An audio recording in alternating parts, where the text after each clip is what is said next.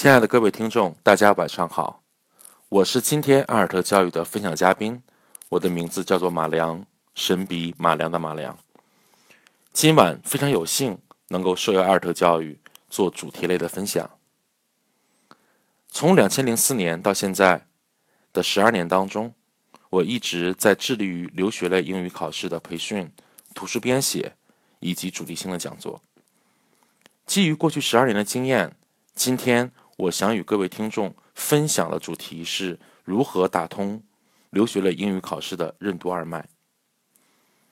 首先，我们有必要来了解一下留学类英语考试的总体划分。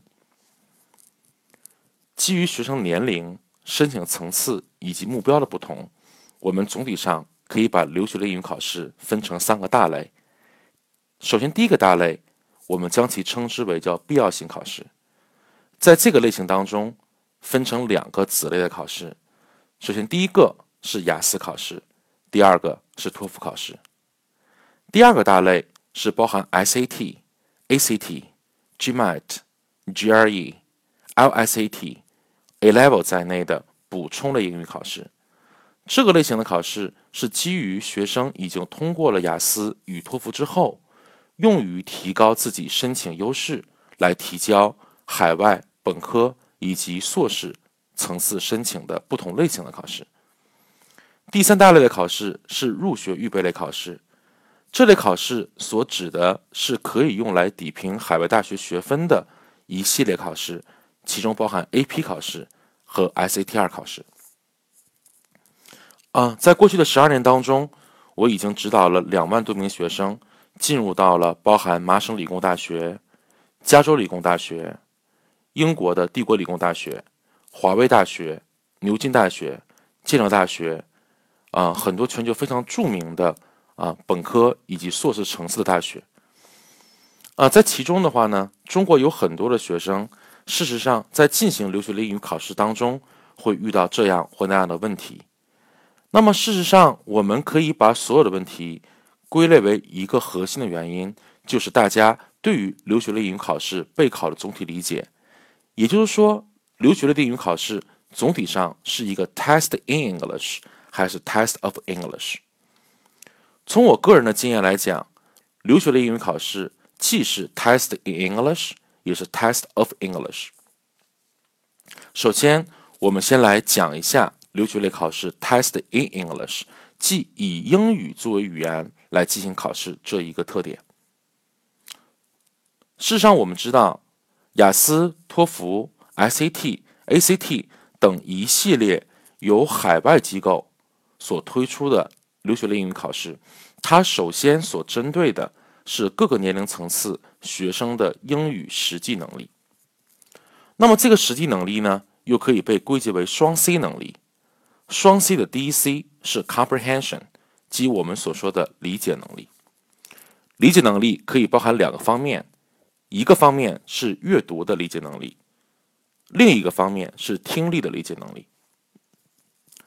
事实上，中国大多数的高中生与本科生来进行难度较高的留学英语考试准备的时候，都会出现不同的啊，在阅读理解和听力理解上的问题。这些问题总体上可以分成三类问题。第一类问题就是词汇问题。事实上，中国有很多学生会认为留学类英语考试的重心就是背单词，啊，但是非常令人沮丧的是，即使很多学生已经背诵了大量单词以后，还是会发现自己无法准确的理解阅读的主旨以及听力的主旨。从我的经验来讲，词汇学习需要包含三个层次，即词音学习、词义学习和词形学习。而中国大多数的学生会把主要的精力放到词形学习上，而忽略词义和词音这两个非常非常重要的词汇要素。我们首先以词义为例。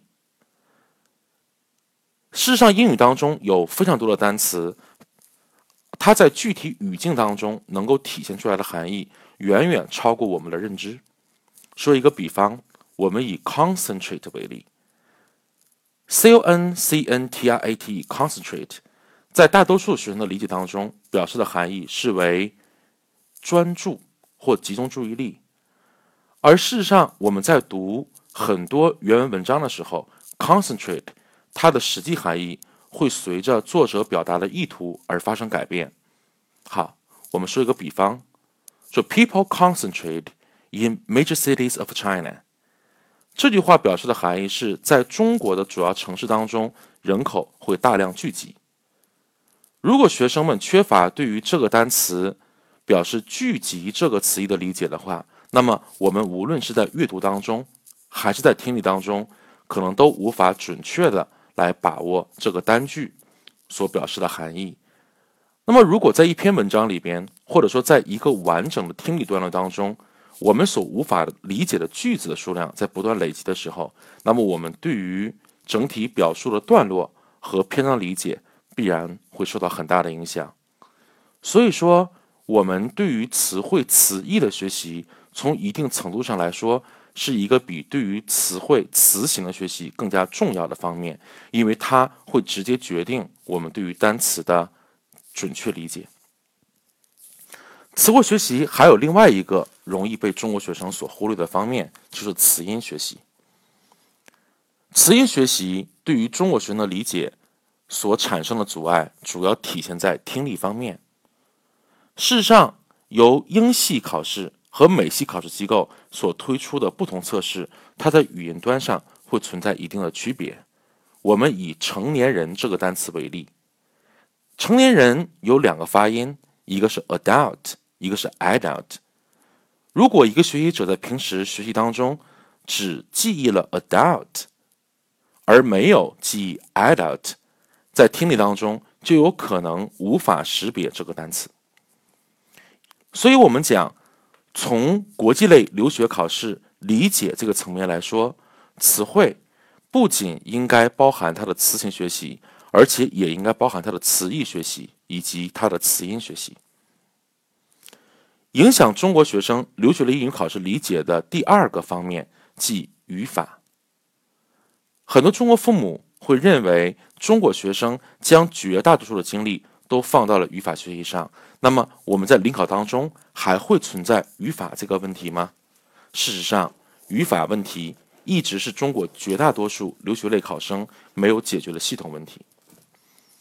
我们所说的语法，并不是指从语法上来理解一个结构是否正确。我们所指的语法，是指我们在表达当中能不能使用本土使用者所使用的语法规则来写出。或说出令对方可以完全理解的句子。所以说，平时我们所采取的一种照本宣科，或者按照一定之规律完成语法学习，在很大程度上是老外所不能理解的，也就会形成我们所熟知的 Chinglish，即中式英文。那么，什么才是解决语法问题的重要方式呢？我认为其中一个非常重要的方式，就是来进行大量的阅读，来进行大量的听力。我们在拿到一篇文章之后，应该对于文章作者所表达的方式，以及句与句之间的关系连接、段与段之间的关系连接，进行非常细致的分析。只有这样，我们才能够在表达逻辑上真正的把握西方人使用英语的精髓。从而将这样的精髓使用到我们个人的表达当中去。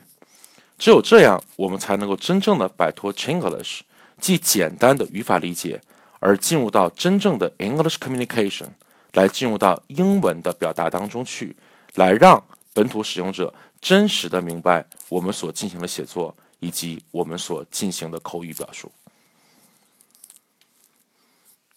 下一个方面，我们来谈到 Text English 第二个非常重要的因素，即第二个 C，也就是我们所说的 communication，即沟通。那么，沟通里面包含两个非常重要的考试项目，一个是写作，一个是口语。写作与口语是两种完全不同的表达形式。写作是基于书面的一种正式表达，而口语是基于语音的。一种正式与非正式相结合的表达。所以说，与单纯的输入，即听力与阅读相比，写作与口语对于考生的要求会变得更高。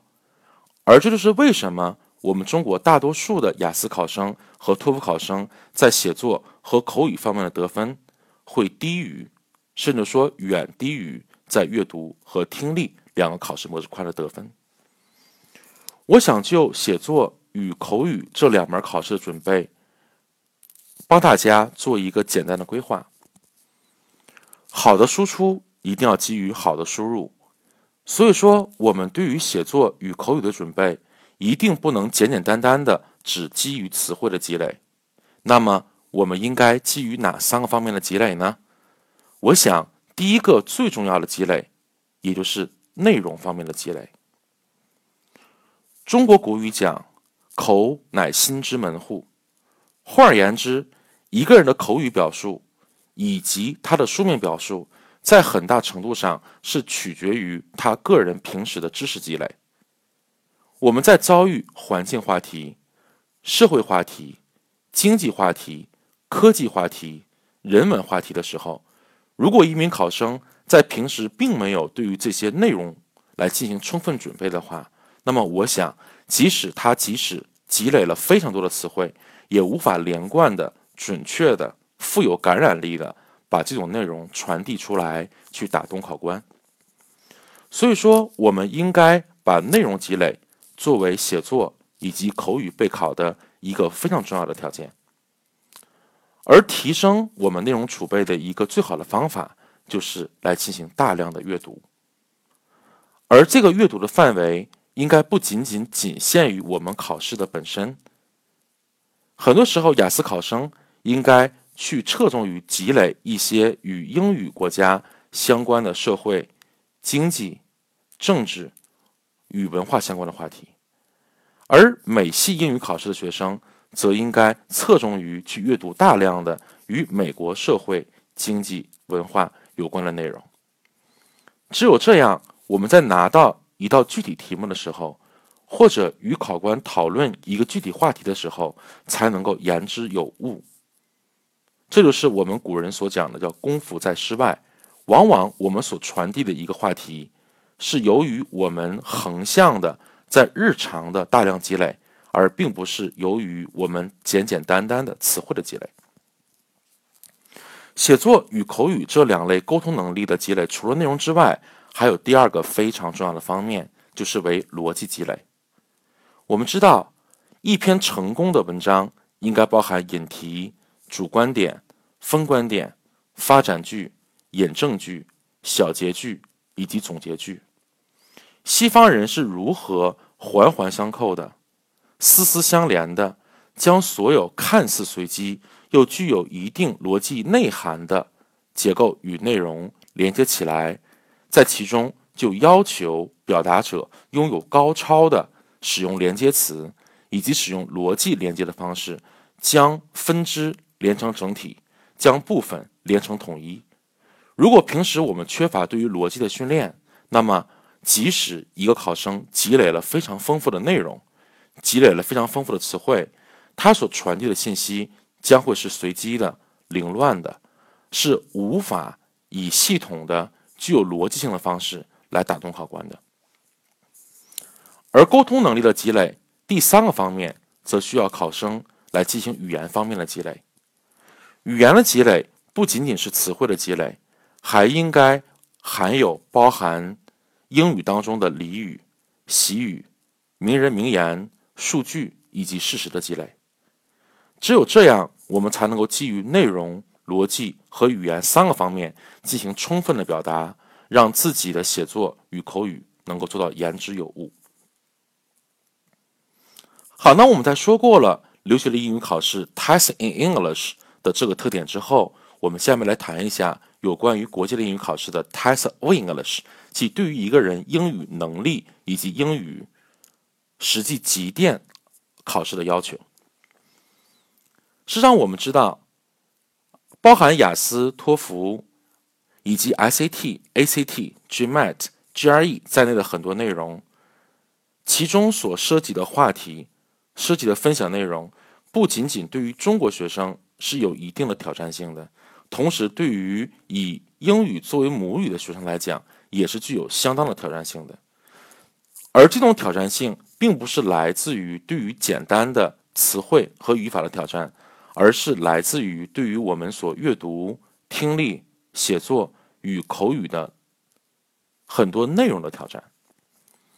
事实上，我们知道，所有国际类英语考试的内容大致上可以分成两个分类。第一个分类是以人文类和自然科学类作为主体的啊内容型的考试。首先，第一个，我们知道以人文类科学为例，那么其中会包含非常非常多的子类，比如说历史类的话题、名人类的话题、自传类的话题，而其中很多的话题。对于中国学生来讲，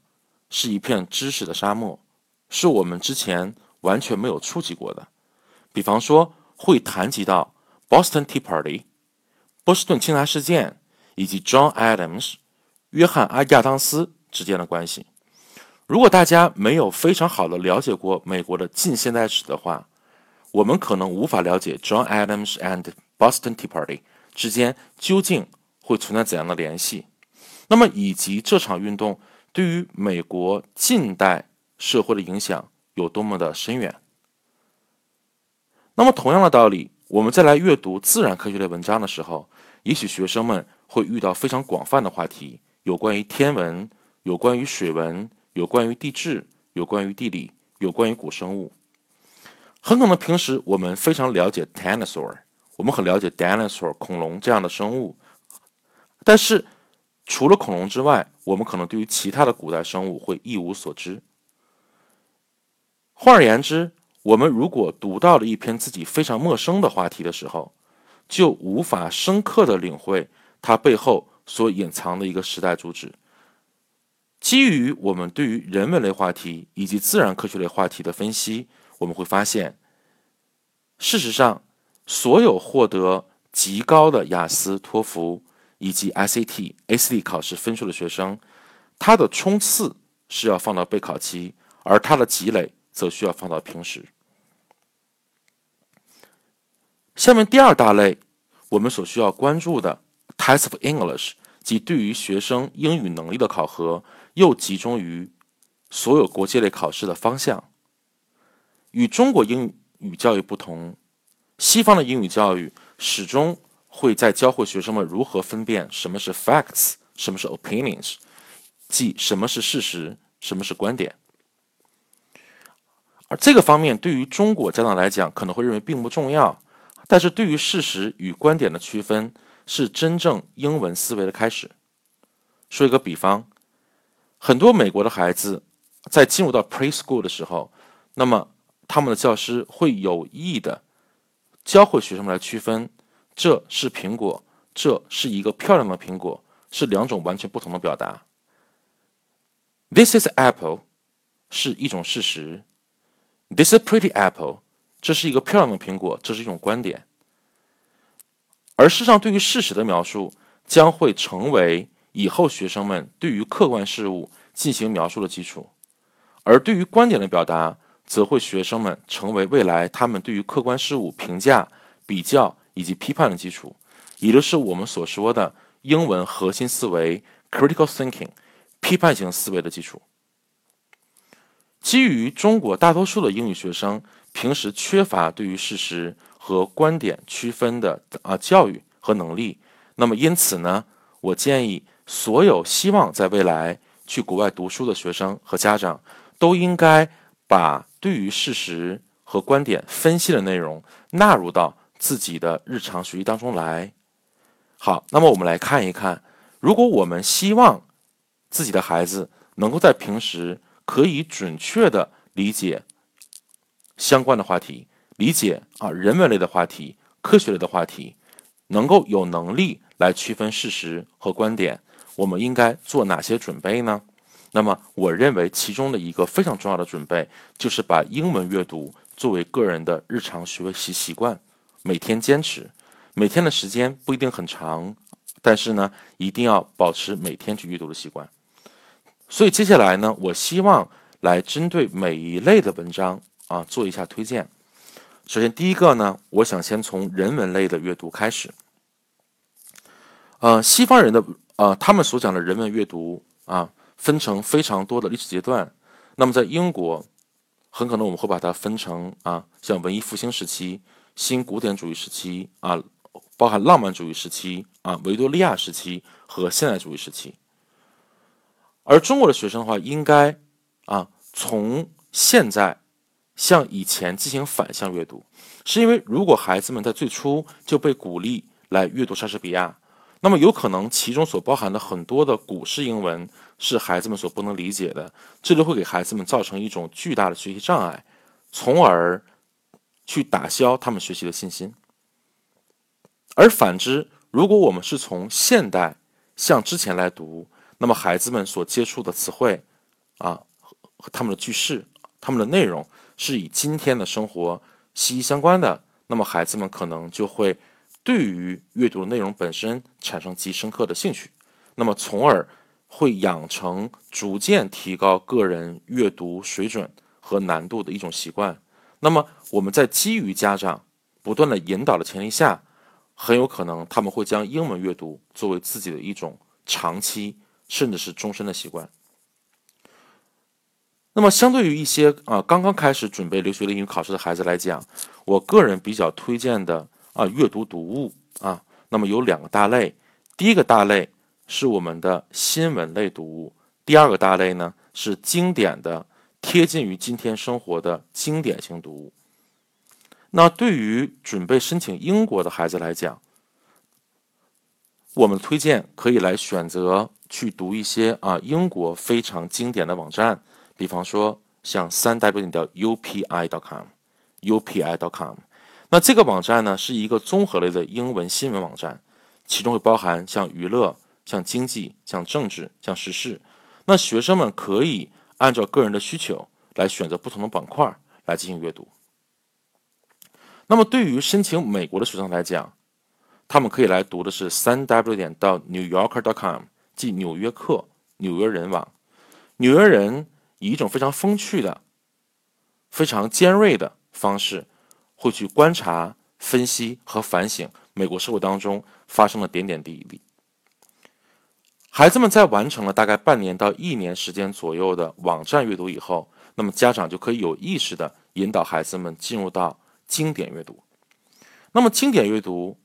是我们需要来注意的一点是。事实上，真正的英文经典阅读与我们中国的经典阅读有一个很大的区别，就是中国更多的蒙学读物是有关于约束，而英语其中很多的文章、很多的名著是有关于开放，是打开孩子们的思维。那这里面包含像《汤姆·索亚历险记》、像《哈克贝里芬历险记》、《爱丽丝漫游奇境记》、《企鹅历险记》啊等等的 adventures。Some stories of adventures，它往往所讲的是历险型的故事。那所以这类阅读的话呢，可以来作为我们经典阅读的开始。那么第二大方面，我们来谈一下关于科学类的阅读。实际上，科学类的阅读呢，孩子们最早应该入手的，应该是与生物所相关的阅读。我们可能不去研究古生物啊，但是我们可以从身边的生物啊开始阅读起。那比方说像 butterfly，叫蝴蝶啊，那么像很多很多，我们可能在夏天啊，在春天啊看到的一些昆虫，看到一些 insects，甚至说可以看到一些害虫，一些 pests。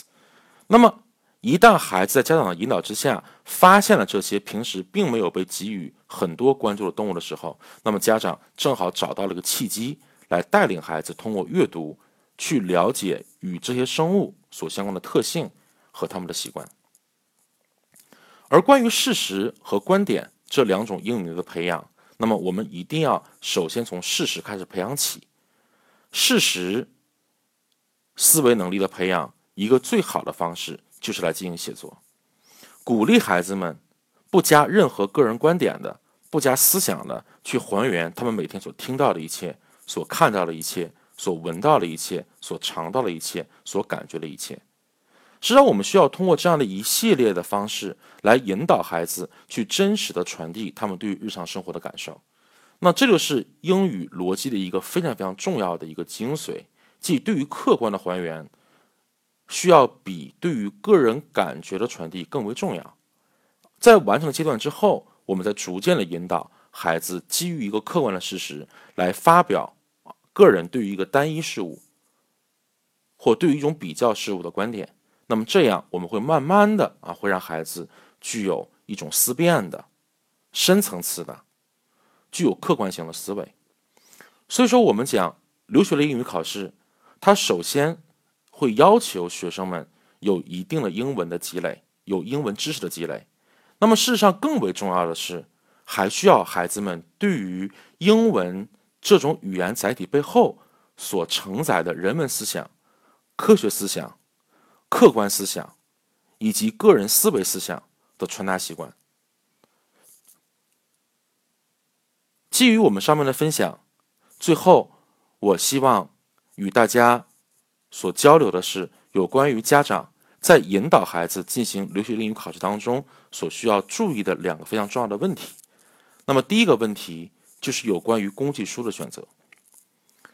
随着电子设备不断的发展，我们目前可以通过 Apple Store，我们可以通过很多很多 Android Store 去下载各种的啊英语的读物啊，或者是英语的词典。实际上，我个人并不建议学生们在选择词典的时候去使用简便型的词典。原因很简单，因为目前我们所能够选择的大多数的在线词典和电子词典所采取的编辑方式都是网络。上面的随机选词功能，它的量可能非常大，但事实上很多单词的定义和例句是没有经过语言学家非常精准的衡量和识别的。所以说呢，我建议，啊，请帮孩子选择与他未来留学国家相适应的词典。如果孩子以后要准备去的是英系的国家，比方说像英国和澳洲啊，那么我们可以选择的是牛津词典。如果我们以后的走向是倾向于北美，我们可以选择的是 Merriam-Webster 啊，叫做玛丽安·韦伯斯特词典。那么它也可以被叫做韦伯斯特大词典，或者韦伯斯特啊大学英语词典。那么这样，孩子在通过对于纸质词典的不断阅读之后，他会形成对于一些单词非常非常真实的、非常客观的一些用法的认识。那么这样会让孩子养成非常好的表达习惯。这是我的第一个建议。那么第二个方面就是，一旦家长在发现孩子遇到了英文学习瓶颈的时候，那么一定不能简简单单的只去给一种鼓励，或者说给一种压力，而是应该在孩子的兴趣啊的挖掘上，以及方法的指导上去给出更多的建议。那么只有这样，孩子才能基于动机、方法与兴趣三个要点，去持续不断的来学习英文。那么最终能够演变为用英文来进行学习。